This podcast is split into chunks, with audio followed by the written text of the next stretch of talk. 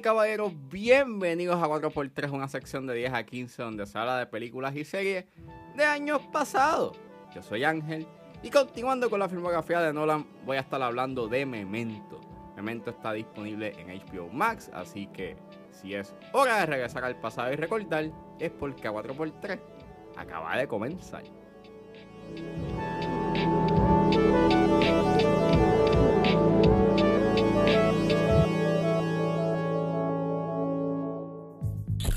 Guess I've already told you about my condition. Funny every time I see you.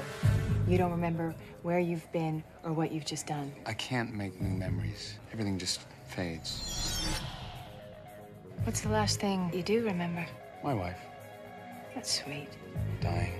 Memento es una película dirigida por Christopher Nolan. Es escrita por Nolan basado en una historia de su hermano, Jonathan Nolan, titulada Memento Mori. El elenco lo compone Guy Pearce, Carrie Ann Moss, Joe Pantoliano y Mark Boone Jr. Y trata sobre un hombre con memoria a corto plazo que trata de atrapar al asesino de su esposa. Disclaimer, esta película tiene temas de violación, abuso y hay términos derogativos hacia personas con discapacidades intelectuales, por lo cual sugiero discreción. Esta película salió en el 2000, pero es bien interesante cómo eh, surgió Memento. Y fue una idea que fue desarrollada por Jonathan Nolan en un viaje que tuvo Christopher Nolan junto con su hermano de Chicago a California. A Christopher Nolan le gustó mucho la idea y su hermano se, fue a estudiar eh, a Washington en la Universidad de Georgetown. Entonces, eh, en ese interín, Christopher Nolan le pide a su hermano que le envíe los borradores del cuento que está haciendo y él se pone a hacer un guion. Eh, originalmente Christopher Nolan había hecho el guion con una estructura de orden cronológico y pues ambos estaban revisando por los trabajos. Eh, Memento Mori este, y Memento pues básicamente son dos proyectos aparte que surgen de la misma idea, pero este, a Nolan pues se le ocurre eh, contar la historia al revés. En vez de contarla de orden cronológico, cuenta en un, en un orden cronológico reverso. Entiéndase que pues el principio es el final y el final es el principio de la película. Eh, para el 97, pues Emma Thomas, obvia en ese entonces de Nolan, antes de convertirse en su esposa, pues le da el guion a Aaron Ryder, que es un que era un ejecutivo de New Market Films, y considera él en ese entonces que era uno de los guiones más innovadores que él había visto. New Market le compra el guion de Memento eh, y básicamente le da a Nolan un presupuesto de 9 millones, que eso es un upgrade bastante grande a el presupuesto de 6 mil pesos de Following, pues ya, eso es un gran upgrade. Y originalmente pues iban a grabar en Canadá, pero ellos deciden filmar en Los Ángeles para crear una atmósfera más real y noir a la película. Esta película estrena en el Festival de Venecia, es aclamada por la crítica, empieza a rondar por diferentes festivales en el Double American Film Festival, en el Festival de Toronto y en el Festival de Sundance. En Sundance gana un premio a Mejor Guión y queda nominada en la edición número 74 de los Oscars bajo la categoría de Mejor Guión Original.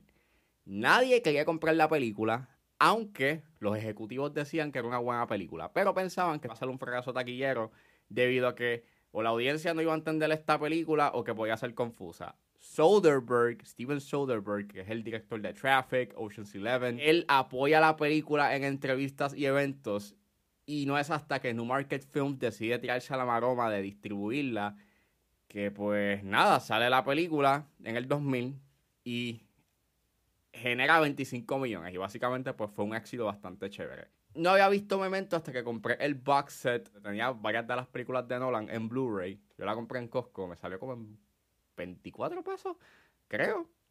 Y recuerdo que cuando yo puse Memento, yo dije, pues contra mí es una película de Nolan. En ese entonces era como que de las pocas películas que no había visto de él. Y cuando la terminó de ver, yo me quedé en shock en una sola pieza y revisitándola, porque hace tiempo que no la veía, me dejó igual. En verdad, yo pienso que esta es la mejor película de Nolan. Este, y, eso, y eso es gracias a su guion. Este, es- este para mí es uno de los mejores guiones que él ha hecho en, en términos de cómo él utiliza el concepto del tiempo.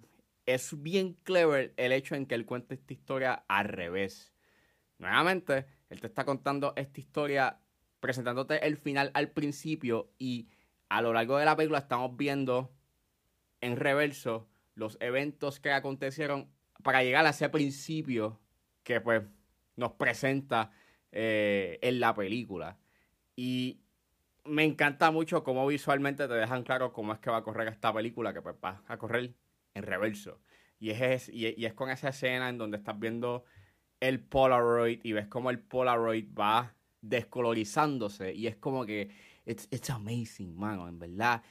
Es espectacular. Y entonces no solamente estás viendo estas escenas a color, sino en un orden cronológico al revés, sino es que también estás viendo estas escenas en blanco y negro que son cronológicos. Y los flashbacks en blanco y negro que te están contando la historia de Sammy Jenkins, que es este para el personaje de Guy Pierce, una forma de recordar su condición. Esa historia es un paralelismo a su vida y cómo te lo presentan en estos flashbacks a color que él tiene sobre su vida pasada. Te puntualiza más ese aspecto de que las memorias no son como que completamente fiables. Es, hay tantas capas y hay tantas lagunas y cosas que se quedan bien ambiguas que para mí eso le brinda mucho más disfrute y misterio a la narrativa. Que ya de por sí ya es este sumamente este, intrigante con su estructura. It's, it's amazing, mano, en verdad es espectacular. No es una historia en la que básicamente tú estás viendo cómo este personaje está encontrando al asesino. Es más bien es una historia del por qué es que esa persona es el asesino, entre comillas, y cómo es que llegó a esa decisión y cómo es que llegó hasta allá, cómo es que todo esto se desencadenó.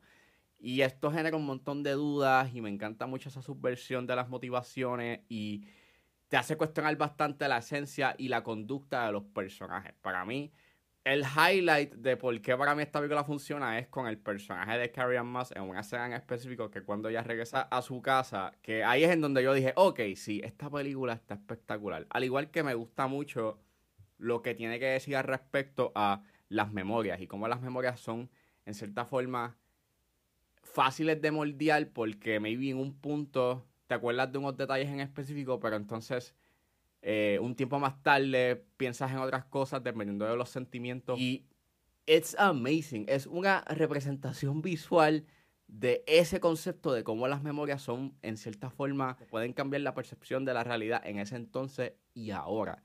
Y, mano, los temas que habla, la identidad, la culpabilidad, cómo las acciones tienen consecuencias, pues, mano, está bien logrado. O sea, tú estás viendo literalmente cómo este individuo está tomando unas acciones y cómo sus acciones tienen unas repercusiones. Maybe no en ese entonces, maybe no de manera inmediata, pero en algún punto las acciones que él toma tienen unas consecuencias. Y todo esto se desencadena en este twist espectacular. Yo pienso que el final que se da en esta película, él lo ha tratado de replicar en las demás películas, como en The Prestige, Inception, Interstellar, hasta en Tenet en cierta forma es una variación a lo que hace el Memento. Y es, es que, mano, spoilers, si no la han visto, vayan a verla, paguen este episodio y vean la película, está en HBO Max y después regresen. Pero esa revelación de que hace un año, Leonard, que es el personaje que interpreta Guy Pierce, había matado ya al asesino y básicamente el personaje de Joe Pantoliano, Teddy, estaba ahí engañando, buscando a otras personas y lo estaba utilizando. Y cómo básicamente todos los personajes de una forma u otra que lo ayudan a encontrar al asesino lo estaban utilizando de diferentes maneras y él, debido a su condición, no se acuerda de los eventos y no, se acuerda de haber este eh, cometido su acto de venganza, en verdad es, heavy, mano, porque básicamente él está en un círculo vicioso y a menos que él pues este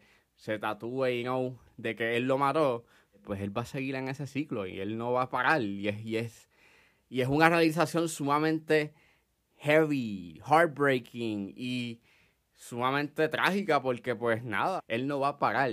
Y él lo dice, es como que él decide. It's, it's amazing. En verdad es un, es un final sumamente espectacular y, y, para pelos. Aunque sí llega a ser bastante, you exposition heavy.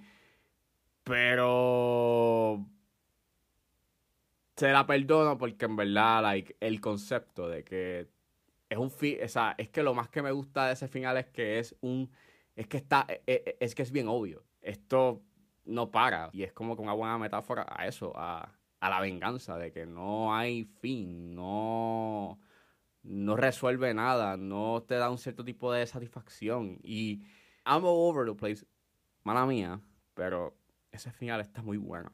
Las actuaciones son espectaculares. Yo pienso de que el personaje de Guy Pierce, este, pues, lo hace muy bien. O sea, Guy Pierce hace un buen trabajo. Me gusta de que le da un cierto tipo de personalidad al personaje. Sí puede ser un tanto annoying el hecho de que es una historia de venganza, pero me gusta mucho, pues, nuevamente esas subversiones chéveres que hacen los personajes, por lo menos el personaje de Carrie Moss, que le da un cierto tipo de fortaleza y no se ven como que dependientes de un hombre. En el caso del personaje de Carrie Moss, pues es un personaje que sabe de que eh, su esposo eh, le, le, pasó algo y Leonard pues tiene, es como que es responsable de lo que le haya pasado al esposo y básicamente moldea a Leonard. La fotografía es espectacular, es en filme, obviamente. Eh, me gustan mucho los, los, colores cálidos que tiene. Las secuencias en blanco y negro eh, ayudan mucho a, evocar ese ambiente de cine noir. Y me encanta mucho este el vestuario, por lo menos el vestuario del personaje de Guy Pierce. Este, combina bien este, el traje color crema con, el, con la camisa azul. Hace que se destaque mucho como que los colores y por lo menos este, el personaje en sí eh, en, en una escena ya en este punto la fotografía la estaba haciendo Wally Fester y pues él es un buen director de fotografía y él trabajaría con él hasta, The Dark Rises. Así que... Y pues básicamente eso. Si ustedes no han visto Memento, yo... Pues mano, véanla. Eh, es casi casi un masterpiece. Mi único issue, nuevamente, es que sí, llega a exponer bastante dinero en su final para poder como que darle sentido a su narrativa, pero fuera de eso, para mí es la mejor película de Nolan Punto. El final de esta película lo, ha tratado de emular varias veces en, a lo largo de su filmografía, pero no es tan. Pero nada se compara con la revelación que se da en esta película. Y nada más por eso tienen que ver Memento. You don't know who you are.